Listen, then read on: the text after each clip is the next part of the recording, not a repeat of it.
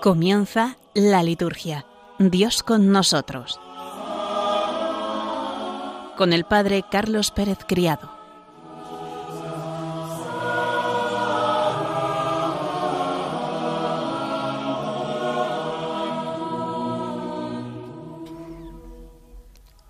Queridos oyentes, bienvenidos un lunes más a nuestro programa La Liturgia Dios con nosotros. Vamos a irnos introduciendo en las celebraciones de esta semana para poder profundizar en alguna de ellas. Esta semana celebramos la gran fiesta de Santa María Magdalena el próximo sábado. Leeremos también y comentaremos algunos números del documento del Papa Desiderio Desideravi.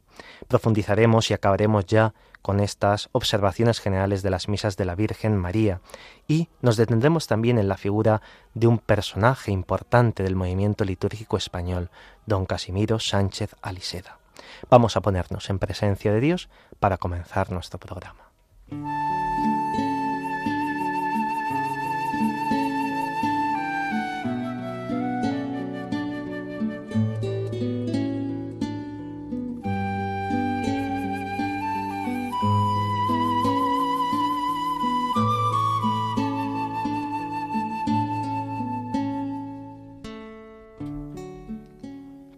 Del Evangelio según San Mateo.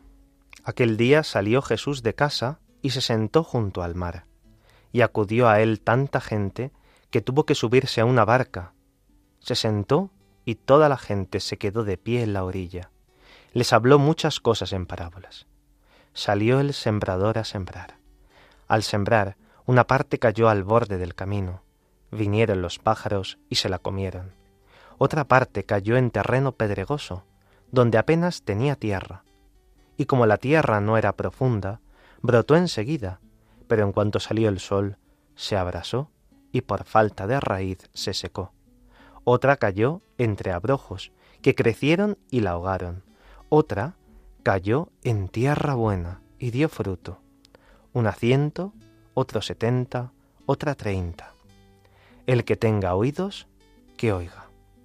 Se le acercaron los discípulos y le preguntaron, ¿por qué les hablas en parábolas? Él les contestó, A vosotros se os han dado a conocer los secretos del reino de los cielos, y a ellos no, porque al que tiene se le dará, y tendrá de sobra, y al que no tiene se le quitará hasta lo que tiene. Por eso les hablo en parábolas, porque miran sin ver y escuchan sin oír ni entender. Así se cumple en ellos la profecía de Isaías, oiréis con los oídos sin entender, miraréis con los ojos sin ver, porque está embotado el corazón de este pueblo, son duros de oído, han cerrado los ojos para no ver con los ojos, ni oír con los oídos, ni entender con el corazón, ni convertirse, para que yo los cure. Pero bienaventurados vuestros ojos porque ven y vuestros oídos porque oyen. En verdad os digo que muchos profetas y justos desearon ver lo que veis y no lo vieron, y oír lo que oís y no lo oyeron. Vosotros, pues, oíd lo que significa la parábola del sembrador. Si uno escucha la palabra del reino sin entenderla, viene el maligno y roba lo sembrado en su corazón. Esto significa lo sembrado al borde del camino. Lo sembrado en el terreno pedregoso significa el que escucha la palabra y la acepta enseguida con alegría, pero no tiene raíces, es inconstante, y en cuanto viene una dificultad o persecución por la palabra, enseguida sucumbe. Lo sembrado entre abrojos significa el que escucha la palabra, pero los afanes de la vida y la seducción de las riquezas ahogan la palabra y se queda estéril. Lo sembrado en tierra buena significa el que escucha la palabra y la entiende. Ese da fruto y produce ciento o sesenta o treinta por uno.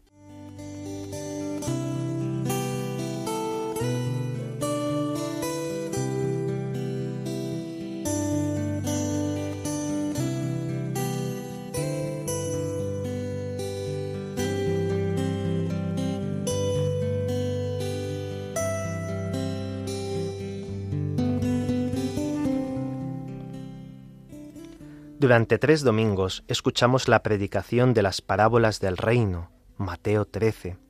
La del buen sembrador es la primera del evangelista, una parábola suficientemente conocida y célebre. El sembrador es el mismo Señor, la semilla, la palabra, y el terreno, el corazón de cada uno. la gracia hace que dé fruto extraordinario. Ciento, sesenta, treinta. El corazón dará fruto no por sí mismo, sino por la semilla sembrada en él. Existe, por tanto, una tierra buena, disponible y apta. Quien tiene el corazón duro como una piedra, o habitado por los afanes de la vida, o por un espíritu superficial, no puede comprender la palabra de Dios. ¿Por qué, pues, Jesús les habla en parábolas? Solo se puede hablar del misterio de Dios en imágenes. Hay que ser discípulo. Tiene que darse un principio de fe para comprender el lenguaje de las palabras. Sin fe, muchos oyen, pero no escuchan interiormente. Ven, pero sin llegar a contemplar nada. La falta de fe es un impedimento para comprender. Aquí tiene sentido el aforismo, la fe que busca entender. El Señor mismo dijo, buscad y hallaréis. Si no hay disponibilidad del corazón, la semilla se seca, no cuaja, y el maligno toma lo que ha sido sembrado en nosotros. A los discípulos que se abren a la fe, Dios les da a conocer los secretos del reino de los cielos, y por ello se les explica el significado.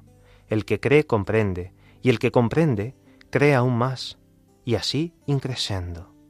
Al que tiene se le dará y tendrá de sobra. Fe, amor y conocimiento siempre confluyen.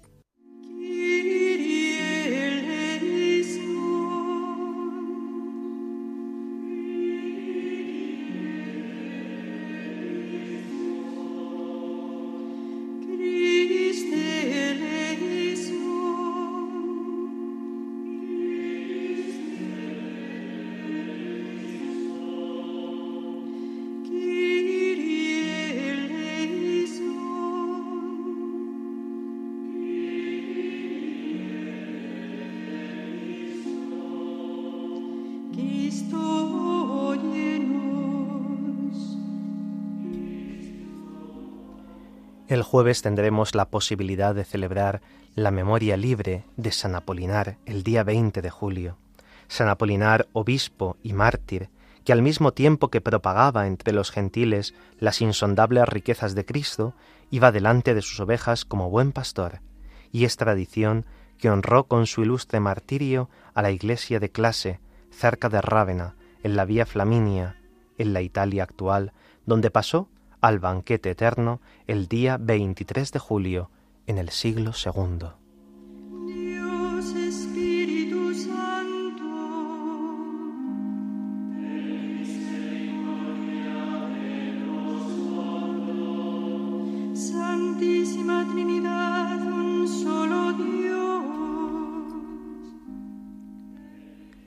Día 21 de julio tendremos la posibilidad de celebrar otra memoria libre, la de San Lorenzo de Brindis, presbítero y doctor de la Iglesia, de la Orden de los Hermanos Menores Capuchinos, predicador incansable por las regiones de Europa, que de carácter sencillo y humilde cumplió fielmente todas las misiones que se le encomendaron, como defender la Iglesia contra los infieles, reconciliar a los príncipes enfrentados y llevar el gobierno de su orden religiosa.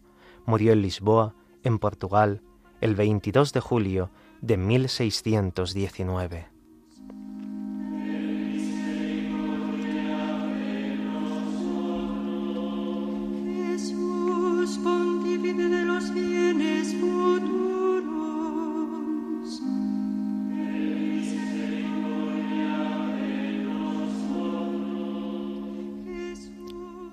Durante la mañana del sábado celebraremos la fiesta de Santa María Magdalena, que liberada por el Señor de siete demonios, se convirtió en su discípula, siguiéndole hasta el monte Calvario, y en la mañana de Pascua mereció ser la primera en ver al Salvador, retornado de la muerte, y llevar a los otros discípulos el anuncio de la resurrección.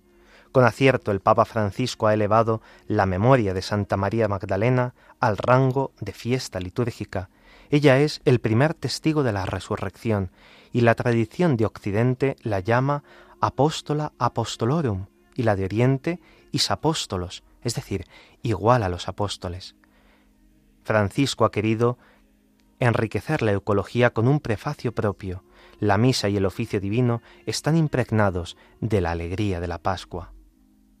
Más allá de los problemas de identificación con las diversas mujeres que en la sinopsis y en el cuarto Evangelio llevan el nombre de María, queda claro que ella fue testigo de cerca de la pasión y sepultura del Señor, así como también de la gloria de su resurrección. La fe en el Nuevo Testamento es recibida y divulgada principalmente por las mujeres, tanto en el advenimiento del Mesías, Isabel, la Virgen María, Ana, como en la pasión, muerte y resurrección de nuestro Señor. Las mujeres, fieles hasta el final, en contraste con los discípulos que lo abandonaron. Entre ellas, y la primera, María Magdalena. Ella inicia una lista innumerable de mujeres que aparecen en el Nuevo Testamento y que siguen en la vida y en la historia de la Iglesia. Ellas, junto y de manera particular y única con la Virgen María, se convierten en un paradigma de seguimiento de Jesús y recuerdan que la Iglesia es esposa y madre. Celebramos el sábado con alegría el gozo de la Pascua en la fiesta de Santa María Magdalena. Ella buscó y amó al Señor y contempló la belleza de su rostro. La oración colecta dice así, Oh Dios, tu unigénito confió a María Magdalena, antes que a nadie, el anuncio de la alegría pascual, Concédenos, por su intercesión y ejemplo, proclamar a Cristo vivo y que le veamos reinando en tu gloria.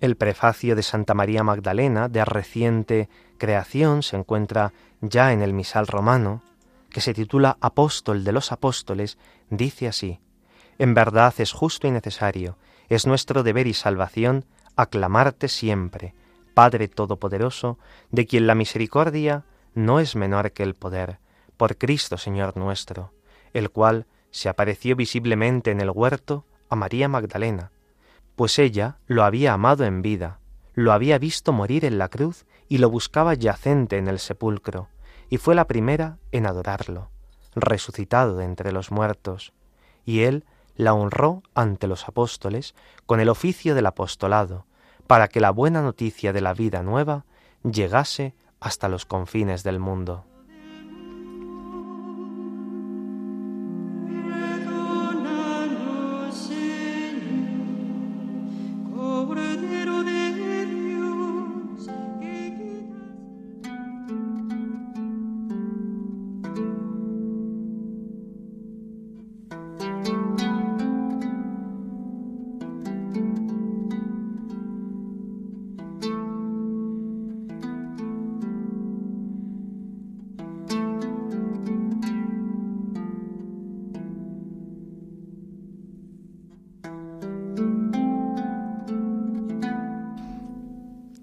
Proseguimos con la lectura y el comentario del documento ardientemente deseado comer esta cena pascual de Siderio de Sideravi y comenzamos este bloque que se titula Redescubrir cada día la belleza de la verdad de la celebración cristiana, que abarca los números 20 a 23.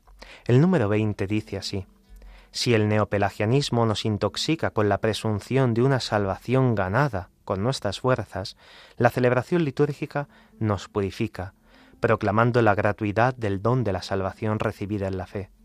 Participar en el sacrificio eucarístico no es una conquista nuestra, como si pudiéramos presumir de ello ante Dios y ante nuestros hermanos. El inicio de cada celebración me recuerda quién soy, pidiéndome que confiese mi pecado e invitándome a rogar a la bienaventurada siempre Virgen María, a los ángeles y a los santos y a todos los hermanos que intercedan por mí ante el Señor. Ciertamente no somos dignos de entrar en su casa. Necesitamos una palabra suya para salvarnos. No tenemos otra gloria que la cruz de nuestro Señor Jesucristo. La liturgia no tiene nada que ver con un moralismo ascético. El don de la Pascua del Señor, que aceptado con docilidad hace nueva nuestra vida. No se entra en el cenáculo sino por la fuerza de atracción de su deseo de comer la Pascua con nosotros. Desiderio desideravi, hoc pasca, manducare vobiscum, antequam patier. Dice así Lucas 22:15, que da pie, que da título a nuestro documento.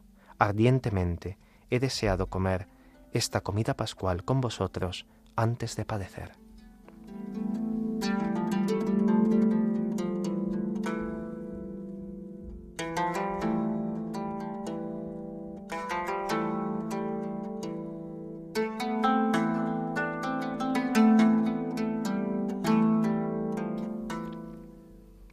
El otro día escuchábamos cómo el Papa Francisco hacía referencia a ese documento suyo, Evangelii Gaudium, y nos decía en el número 94 en qué consistía ese neopelagianismo del que hoy se nos vuelve a hablar.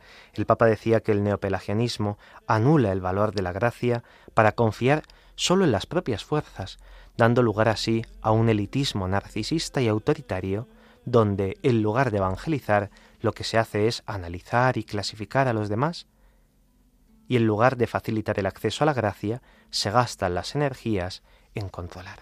Esto es lo que decía el Papa Francisco, que era el neopelagianismo, y nos dice que el neopelagianismo nos hace como una intoxicación, porque nos hace pretender una salvación que está ganada por nuestras fuerzas.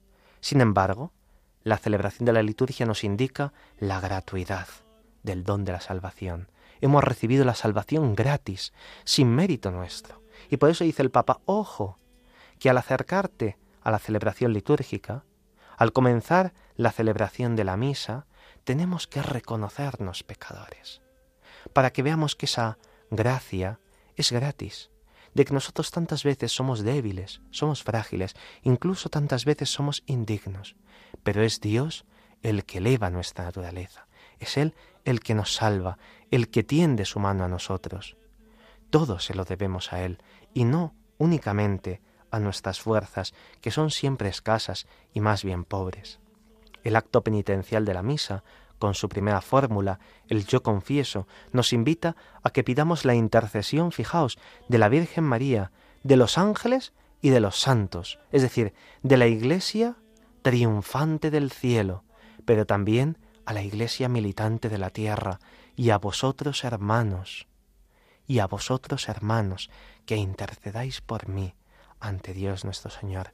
También antes de acercarnos a comulgar, cuando se nos ha dicho este es el Cordero, dichosos los invitados al banquete de bodas del Cordero, al cielo, se nos hace reconocer, Señor, no soy digno de que entres en mi casa, pero una palabra tuya bastará para sanarme. Tomamos así conciencia de que Dios se nos quiere dar de una manera gratuita. Somos nosotros los que tenemos que colaborar con la gracia de Dios.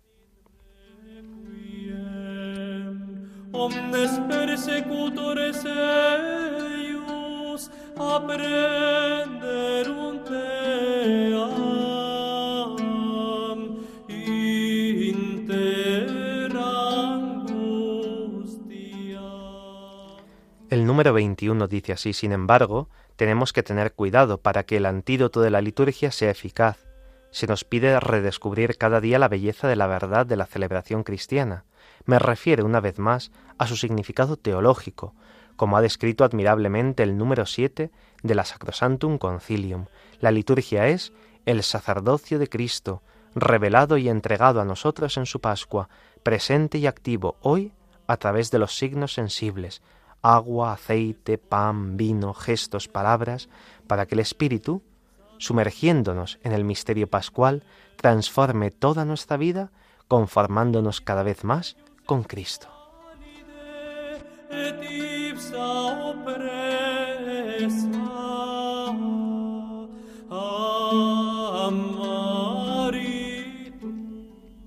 El Papa Francisco había destacado en los números anteriores cómo la liturgia es ese gran antídoto contra los males posibles que puede haber en la Iglesia actualmente.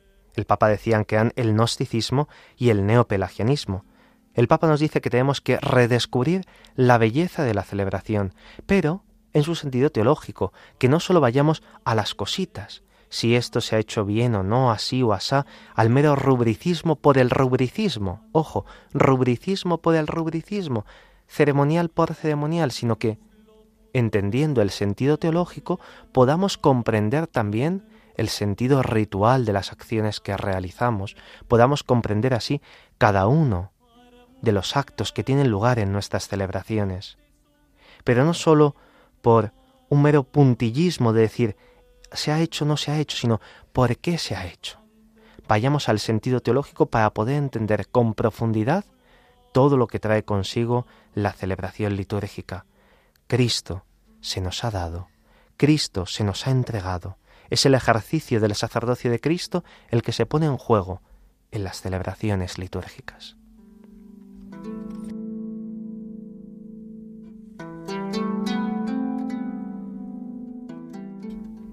El número 22 dice así, el redescubrimiento continuo de la belleza de la liturgia no es la búsqueda de un esteticismo ritual que se complace solo en el cuidado de la formalidad exterior de un rito o se satisface con una escrupulosa observancia de las rúbricas.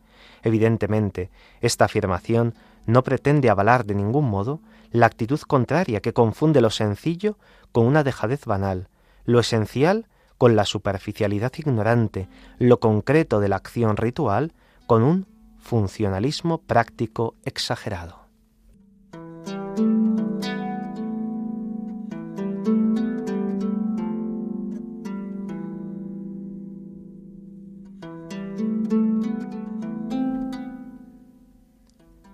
El Papa hace contrapeso y dice que, si bien la formalidad exterior y el complacerse en ello, en el esteticismo ritual, no es adecuado, dice, ojo, que existe el riesgo contrario, que también se puede dar y de hecho se da muchas veces en nuestras comunidades. ¿eh? Dice, muchas veces se confunde lo sencillo con una dejadez banal. Casi nada, ¿eh? Dejadez banal. Lo esencial, tantas veces decimos, no, hay que ir a lo esencial, claro, pero en vez de ir a lo esencial, lo que has hecho es lo que dice el Papa, una superficialidad ignorante. Has reducido todo el contenido del rito a la nada lo has dejado vacío de significado porque has eliminado lo más profundo que se realizaba en él. Dice lo concreto de la acción ritual se puede perder tantas veces con un funcionalismo práctico exagerado y por desgracia tantas veces se ha comprendido la celebración entera y muchas veces muchas de sus partes como un funcionalismo práctico. Bueno, esto se hace así meramente por practicidad y se puede cambiar de cualquier modo porque es algo meramente práctico. El Papa dice, mucho cuidado, porque estos riesgos, que son los contrarios al rubricismo, se dan, por desgracia, también en la Iglesia, y hemos de eliminar tanto ese rubricismo exacerbado, que no llevaría a ningún sitio, como todas estas formas de abuso también en la celebración litúrgica.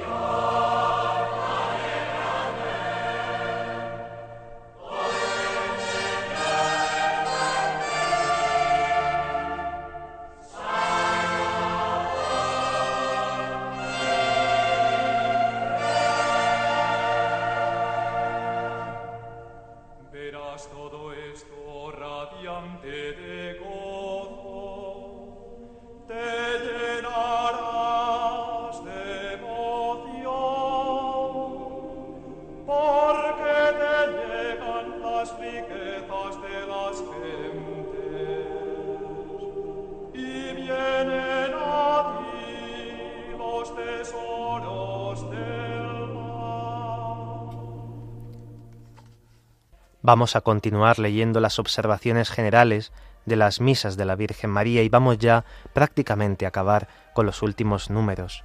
En este bloque quinto, que dice la palabra de Dios en los formularios de las misas de la Virgen María, el número 38 dice, para expresar y definir el contenido peculiar de una memoria litúrgica, concurren no sólo los textos eucológicos, es decir, las oraciones, sino también los textos bíblicos, por esto, se comprende que desde la antigüedad se ha puesto un cuidado especial en la elección de las perícopas escriturísticas. Y así, cada formulario de las misas de la Virgen María tiene su propia serie de lecturas para la celebración de la liturgia de la palabra. Las lecturas bíblicas de las misas de la Virgen María constituyen un amplio y variado repertorio que se ha venido creando a lo largo de los siglos, con la aportación de las comunidades eclesiales, tanto antiguas como de nuestro tiempo. En este repertorio bíblico se pueden distinguir tres géneros de lecturas. En primer lugar, las lecturas del Nuevo Testamento y del Antiguo Testamento, que contemplan directamente la vida y la misión de la bienaventurada Virgen María o contienen profecías que se refieren a ella. En segundo lugar, las lecturas del Antiguo Testamento que son aplicadas a Santa María desde la antigüedad. En efecto, las sagradas escrituras, tanto de la antigua como de la nueva alianza, han sido contempladas por los santos padres como un conjunto único lleno del misterio de Cristo y de la Iglesia. Por este motivo, algunos hechos o figuras o símbolos del Antiguo Testamento prefiguran o evocan de modo admirable la vida y la misión de la bienaventurada Virgen María, gloriosa hija de Sión y Madre de Cristo. En tercer lugar, las lecturas del Nuevo Testamento, que no se refieren directamente a la bienaventurada Virgen María, pero que se proponen para la celebración de su memoria, a fin de poner de manifiesto que en Santa María, la primera y perfecta discípula de Cristo, resplandecen de modo extraordinario las virtudes, la fe, la esperanza, la humildad, la misericordia, la pureza del corazón, que son exaltadas en el Evangelio. Por lo que se refiere a las lecturas, que han sido asignadas a cada formulario de las misas de la Virgen María, hay que tener en cuenta lo siguiente.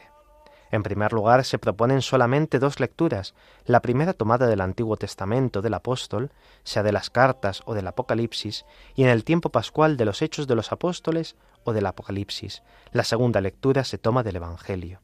En segundo lugar, no obstante, si el sacerdote y los fieles desean proclamar tres lecturas en celebraciones de particular solemnidad, se añadirá otra lectura, tomándola o de los textos del común de Santa María Virgen o de los textos contenidos en el apéndice del leccionario de las misas, teniendo en cuenta los criterios establecidos en los prenotandos de la ordenación de las lecturas de la misa en los números 78 a 81. En tercer lugar, las lecturas indicadas en las misas de la Virgen María para cada formulario resultarán ordinariamente las más adecuadas para celebrar una memoria particular de la Santísima Virgen, esto no excluye la facultad del celebrante de sustituirlas con otras lecturas adecuadas, elegidas entre las propuestas en el común de Santa María Virgen o en el apéndice del leccionario de estas misas. En lo referente a la liturgia de la palabra, obsérvense las normas siguientes. En el tiempo de Adviento, de Navidad, de Cuaresma y de Pascua, han de proclamarse las lecturas asignadas a cada día en el leccionario del tiempo, salvo la facultad concedida en el número 31c, a fin de que no se interrumpa la lectura continuada de la Sagrada Escritura o no se dejen con demasiada frecuencia las lecturas que caracterizan al tiempo litúrgico. En el tiempo ordinario corresponde al sacerdote celebrante establecer de común acuerdo con los que ofician con él y con los demás que habrán de tomar parte en la celebración sin excluir a los mismos fieles, si es preferible proclamar las lecturas indicadas en el leccionario de las misas o las señaladas por el leccionario del tiempo.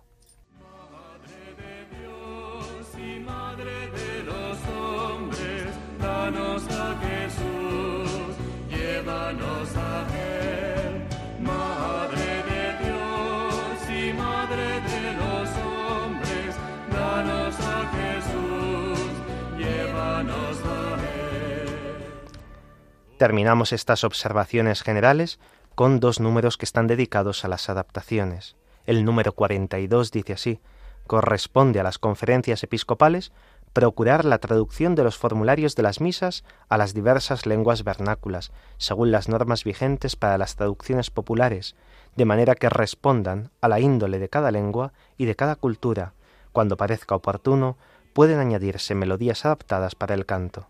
Pertenece también a las conferencias episcopales añadir en apéndice los formularios aprobados de las misas de la Virgen relativas a los títulos con los que es venerada por los fieles de toda o de una gran parte de un país o de una región.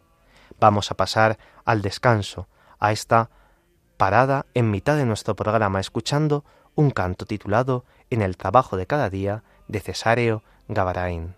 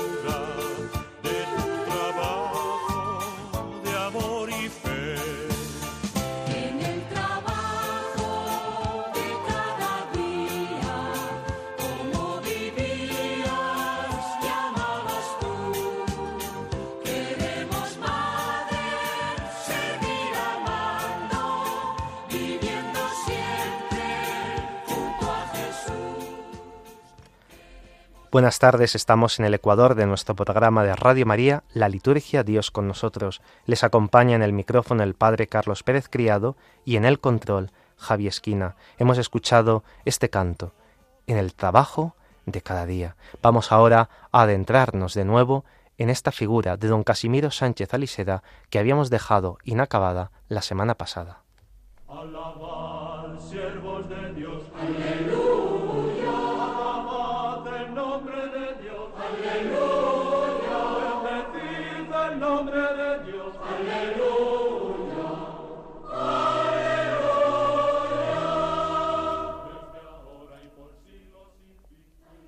La semana pasada habíamos estado viendo el perfil de don Casimiro Sánchez Aliseda, sacerdote diocesano de Toledo, nacido en 1915 y que falleció desgraciadamente en un accidente de coche cuando se dirigía, junto con don Francisco Miranda, obispo auxiliar de Toledo, a la abadía de la Santa Cruz del Valle de los Caídos. Decíamos que él había hecho mucho por la participación activa en la misa, por la propaganda litúrgica y por el oficio divino. Estábamos justamente hablando sobre la participación activa en la misa. Era un gran deseo de don Casimiro el que tenía de ver las parroquias españolas con una vida litúrgica intensa. Recomendaba moderación y se atenía al documento pontificio en el que se señalaban varios modos de participar en la misa para que progresivamente se fuera imponiendo el mejor. Rectamente pensaba don Casimiro que, por autoritarismo o por un esfuerzo intenso, se puede conseguir que se adopten las posturas rígidamente, que se conteste todo, hasta las respuestas del acólito, pero si falta a los fieles la comprensión de aquello, será una participación demasiado exterior como una tabla de gimnasia o unos soldados que hacen la instrucción. Aunque el documento pontificio nos empujase a la participación activa y exterior, sin embargo, don Casimiro insistía y llevaba toda la razón que la participación interior es la principal y la participación más perfecta la sacramental, por medio de la comunión eucarística. Para ello insistía en la importancia de los momentos de silencio, no como signo de pobreza y de indigencia, sino como signo de plenitud y de cúspide, como se ha de insistir hoy en día también. Con todo su optimismo por lo mucho conseguido, don Casimiro señalaba metas más altas, son bien expresivas estas palabras suyas, que nos muestran el estado de nuestras iglesias en aquella época y que aún hemos de tener en cuenta. Decía así, hemos roto la pasividad, que era lo más importante, y vamos andando, pero nos queda mucho camino por recorrer. Cada día son más las diócesis en las que se prohíbe predicar durante la misa. Los fieles quedan desembarazados de estorbos externos para unirse al sacerdote, seguirle con su misal y sobre todo participar con el canto, los diálogos, las respuestas y los rezos colectivos. Pero aún hemos de alcanzar metas superiores. Hay que revalorizar lo sagrado, imponiendo mayor limpieza, mayor gusto artístico, mayor dignidad en el ornato del templo, más puntualidad en comenzar. Hasta aquí fin de la cita, ¿eh? Fijaos qué importante. Más puntualidad al comenzar. ¿Cuántas veces vemos, no en la misa de diario, que a lo mejor uno viene del trabajo, sino en la misa dominical, gente que llega tarde? El domingo pasado una persona llegaba en el Padre Nuestro y yo me sorprendí. Dije, pero ¿cómo puede ser esto? Pero ¿cómo puede ser esto? Esto no es cumplir, es cumplimiento. ¿De qué sirve eso? Hice don Casimiro, revalorizar lo sagrado, mayor limpieza, mayor gusto artístico, mayor dignidad en el ornato del templo. ¿Cuántas veces vemos cosas que son un poco frágiles o de mentira y que desdicen del culto divino? Parece que racaneamos en las cosas de Dios y luego bien que nos lo gastamos nosotros este verano. ¿eh?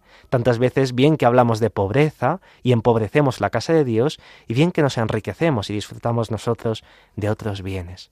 Esas cosas que damos para el culto son para Dios y son para el culto a Dios. La verdad de las cosas, la belleza de lo sencillo, pero que es delicado y que tiene una sublimidad grande, es fundamental. Don Casimiro descendía a detalles minuciosos, pues para Dios todo es poco, decía. No todo lo podrá realizar el sacerdote. Él lo sabía bien. Por eso decía, cuántas tareas para personas de buena voluntad. En la participación litúrgica hay sitio para todos.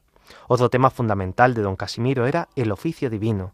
Publicó en el año 1951 un libro interesantísimo sobre el oficio divino con el título El Breviario Romano. Mucho podríamos decir sobre el mismo, pero es más importante detenernos en lo que pensaba sobre el oficio divino, en la espiritualidad sacerdotal. Aludía a una encuesta que publicó en el periódico sacerdotal Incunable con estas preguntas. ¿Sabe usted integrar o ensamblar el breviario en su vida espiritual? ¿Utiliza usted otras fórmulas de devociones, como por ejemplo el ofrecimiento de obras para las últimas preces nocturnas? ¿Las horas del breviario sabe espaciarlas para que vayan santificando la jornada?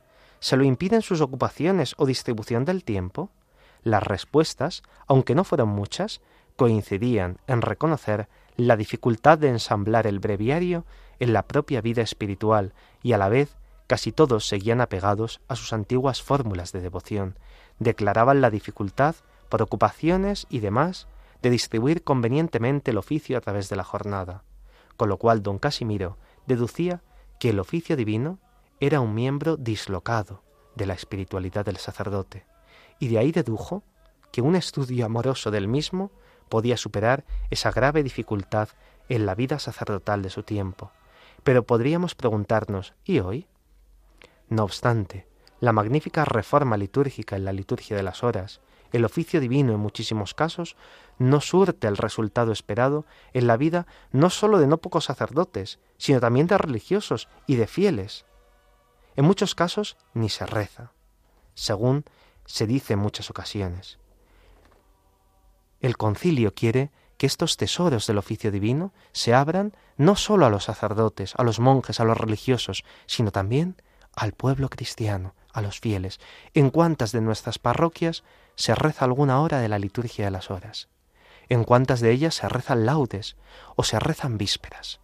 ¿Cuántos de nosotros, o cuántos, mejor dicho, de los que no tenéis obligación, rezáis completas, sabiendo que es el mejor cierre de la jornada con esta oración litúrgica de la Iglesia? El oficio divino, decía don Casimiro, a pesar de la importancia que en el pensamiento de todo buen sacerdote guarda, ha perdido, sin duda, su categoría ascética. Y de hecho, para muchos eclesiásticos es más una obligación que una oración, al menos oración jugosa de la que se echa mano con gusto y confianza. No sé si a todos nos alcanzaría un poco de aquella anécdota de un cardenal del siglo pasado que rezando el breviario con un célebre padre benedictino empezó una tormenta y le dijo Padre, dejemos esto y vamos a rezar.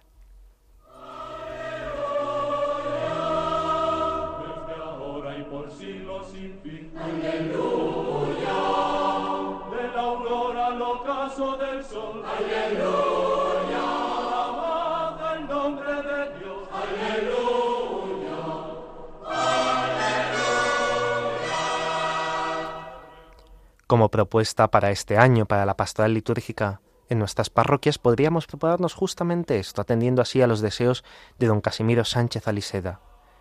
Difundir en nuestras parroquias el rezo de la liturgia de las horas. Don Casimiro decía que el oficio divino es una oración, esto es, una elevación del alma hasta Dios. Podríamos decir muchas más cosas sobre don Casimiro y todo lo que hizo por el movimiento litúrgico y esa implantación de la liturgia a nivel general, pero el tiempo se acaba y vamos a pasar a otro de nuestros bloques del programa.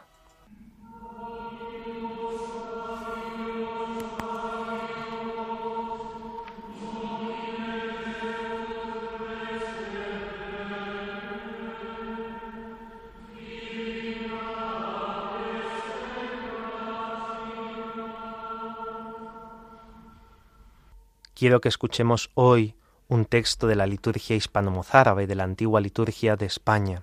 Se corresponde a la del segundo domingo de cotidiano. La Ilacio es una parte de lo que sería la anáfora, la plegaria eucarística, lo que se correspondería equivalentemente con nuestro prefacio del rito romano. Y dice así, es digno y justo, es realmente equitativo y saludable que demos siempre gracias a tu piedad, Dios omnipotente, que celebremos en tu nombre los misterios de todas las solemnidades y te ofrezcamos este sacrificio, que ninguna alabanza puede dignamente ensalzar, fácil al pueblo para ser ofrecido y deleitoso para ser comido. Aquí no acusan dolor bajo el golpe mortal ni los balidos de ovejas, ni los mugidos de bueyes, ni el graznido de las aves, ni existe el horror de la sangre, ni la crudeza fastidiosa. Por el contrario, es una hostia tan admirable y magnífica que es incruenta cuando se come viva, pues aunque se come un verdadero cuerpo y se bebe auténtica sangre, ningún horror se causa cuando se da la salud de las almas en la espiritualidad, en la espiritual comida. Porque nuestro bendito Señor Jesucristo, viniendo en tu nombre, mandó que se te ofrecieran estos sacrificios y nosotros, guardando su precepto, recordamos a la vez sus mandatos y rememoramos sus hechos, al que merecidamente, contigo y con el Espíritu Santo, alaban conjuntamente los habitantes del cielo y de la tierra, y también los querubines y serafines proclaman con incesante canto, diciendo, Santo, Santo, Santo.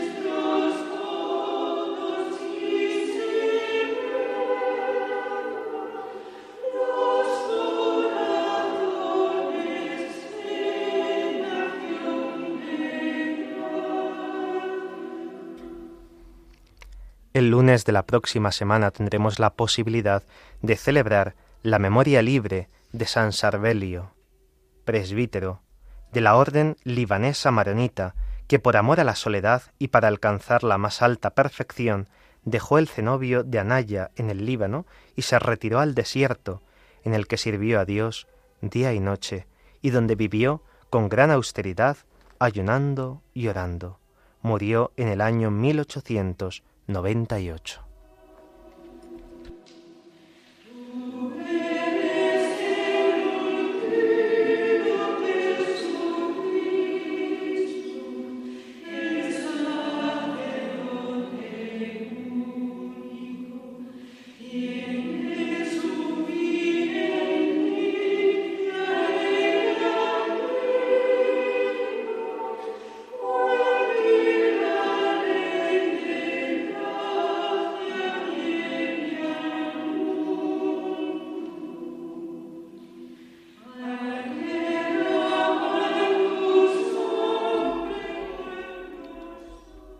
25 de julio celebraremos la solemnidad de Santiago Apóstol, patrono de España. El apóstol Santiago, hijo de Cebedeo, hermano de San Juan Evangelista, fue testigo de la transfiguración y de la agonía del Señor. Junto con Pedro formó parte del grupo de los preferidos del Señor. Junto al lago de Galilea recibió la vocación y junto a Juan dejó la barca y a su padre, con los jornaleros, para ir con Jesús. Su vida y su muerte estuvieron vinculadas al Señor. Fue el primero que sufrió el martirio, cuando por orden de Herodes Agripa le decapitaron, poco antes de la fiesta de la Pascua en Jerusalén, como escuchamos en la primera lectura de esa solemnidad. Se cumplió en él la promesa de Jesús, mi cáliz lo beberéis. Esto se extiende a todos los que como cristianos viven y anuncian el Evangelio. La liturgia hispano-mozárabe celebra su fiesta el 30 de diciembre, fijaos, el día en que, según la tradición, es la memoria de su traslación de su cuerpo a Compostela. Santiago el Mayor, patrono de España, enraiza la fe de las diócesis españolas en la tradición apostólica y las impulsa a la misión. Hacia el año 830, el obispo Teodomiro de Iria descubrió en Compostela el sepulcro del apóstol, iniciándose en ese momento las peregrinaciones que tanto auge tuvieron, sobre todo en los siglos del X al XV. La solemnidad litúrgica de Santiago ha conocido varias fechas. La más antigua en Occidente se celebraba el 27 de diciembre. Los coptos la tienen el 12 de abril y los griegos el 30 del mismo mes. Sin duda, a causa de la proximidad con la Pascua. El martirologio romano señala el 25 de julio como el día de la traslación de las reliquias del apóstol de Jerusalén a España. Sin embargo, otros martirologios, aunque coinciden en la fecha, no mencionan este motivo. En cuanto al día 25 de julio, lo que parece más seguro es que no debe su origen al descubrimiento del sepulcro, porque esta fecha, como fiesta del apóstol, aparece ya en varios sacramentarios del siglo VIII y es por tanto anterior a la invención de las reliquias, es decir, al encuentro de las reliquias. La liturgia de la misa de Santiago contempla, por una parte, el testimonio del martirio del apóstol y, por otra, su patrocinio sobre España. De acuerdo con la respuesta que los dos hermanos, los hijos del trueno, dieron a Jesús, cuando pretendían ser los primeros puestos en el reino de Cristo, Santiago fue el primero entre los apóstoles en beber el cáliz del Señor, dice así el prefacio, tal y como narra el libro de los Hechos de los Apóstoles. Por eso, puede hacer suyas las palabras de San Pablo, que escucharemos en la segunda lectura, llevamos en el cuerpo la muerte de Jesús, para que también la vida de Jesús se manifieste en nuestro cuerpo. De este modo Santiago selló con su sangre la fe predicada por la palabra. Su martirio es participación en el bautismo salvador de la muerte de Cristo, santifica y fortalece a la Iglesia española que se acoge a su patrocinio. La oración colecta de la solemnidad de Santiago dice así, Dios Todopoderoso y Eterno, que consagraste los primeros trabajos de tus apóstoles con la sangre de Santiago, haz que tu Iglesia, reconfortada constantemente por su patrocinio, sea fortalecida por su testimonio y que los pueblos de España se mantengan fieles a Cristo hasta el final de los tiempos.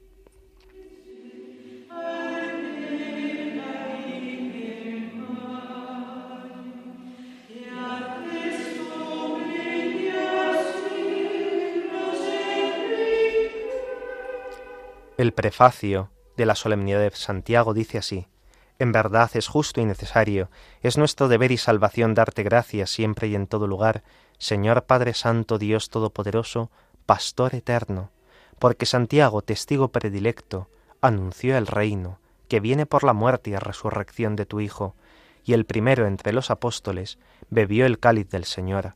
Con su guía y patrocinio se conserva la fe en España y en los pueblos hermanos, y se dilata por toda la tierra, mientras tu apóstol alienta a los que peregrinan para que lleguen finalmente a ti por Cristo Señor nuestro. Por eso, Señor, con todos los ángeles, te alabamos, ahora y por siempre, con humilde fe.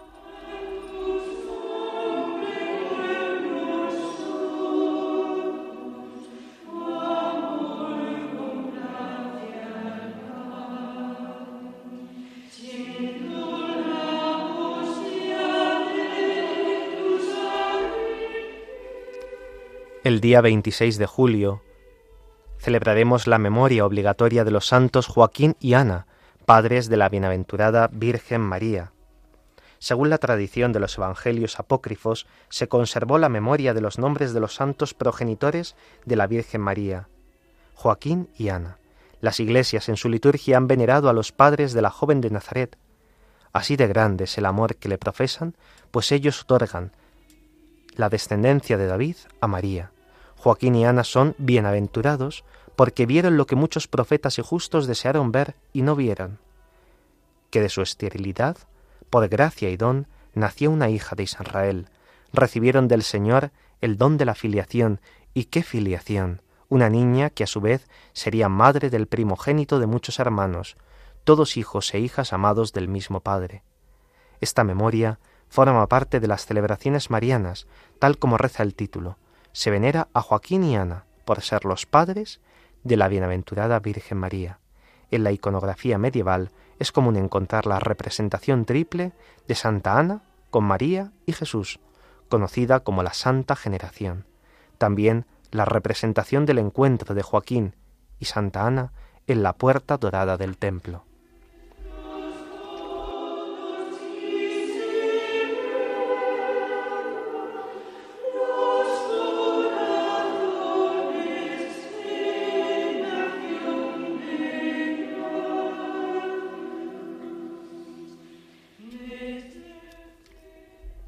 Por último, el sábado siguiente podremos celebrar el día 29 la memoria obligatoria de los santos María, Marta y Lázaro, que por decreto del Papa Francisco, el hasta hace poco título de esta memoria, Santa María, pasa a ser la de los santos Marta, María y Lázaro, incluyendo así a estos tres hermanos.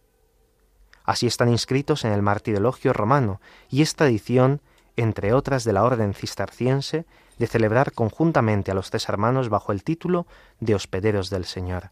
En el decreto del Papa se lee En la casa de Betania, el Señor Jesús experimentó el espíritu familiar y la amistad de Marta, María y Lázaro, y por eso el Evangelio de Juan afirma que los amaba. Marta le ofreció generosamente hospitalidad, María escuchó atentamente sus palabras, y Lázaro salió rápidamente del sepulcro por mandato de aquel que ha humillado a la muerte. La eucología de la misa y los textos litúrgicos propios son nuevos. A pesar de la incertidumbre de la tradición occidental, la figura contemplativa de María, hermana de Marta y Lázaro, no se identifica con la de Santa María Magdalena, cuya memoria ya hemos celebrado el día 22 de julio como la fiesta del apóstol de los apóstoles.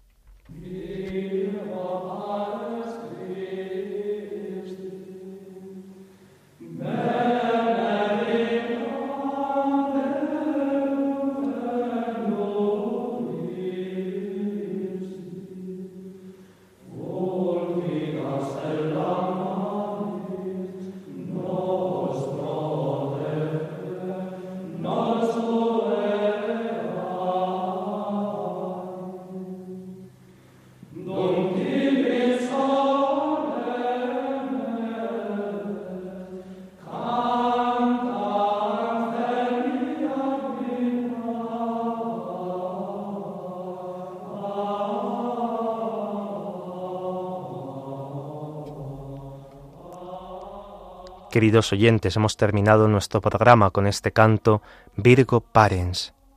Esta tarde les ha acompañado en el micrófono el padre Carlos Pérez Criado y en el control Javi Esquina, siempre tan atento a que el programa salga lo mejor posible.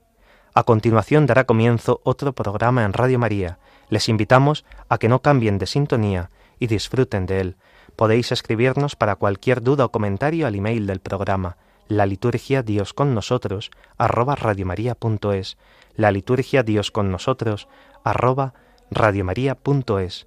Saludos especialmente a María José de Majadahonda, a Lola García de Carabanchel, gracias también a Pedro, a Jaime, a Marco, a Antonio, a tantos y tantos que durante estos días también en verano nos habéis escrito y nos habéis mandado saludos. Gracias por vuestra fidelidad al programa. Si quieren volver a escuchar el programa, Pueden descargar el podcast en la web de Radio María. También pueden solicitar el programa en CD llamando al 91 822 8010 o escribiendo a través del formulario de la web de Radio María. Queridos oyentes, gracias por vuestra fidelidad.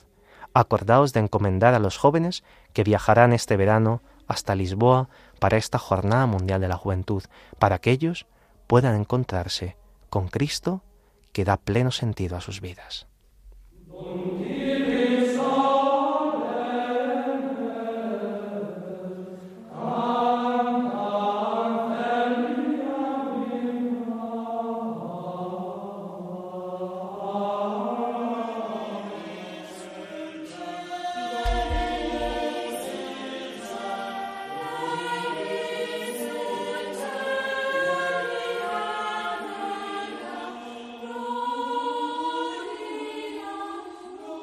Así concluye la liturgia. Dios con nosotros, con el Padre Carlos Pérez Criado.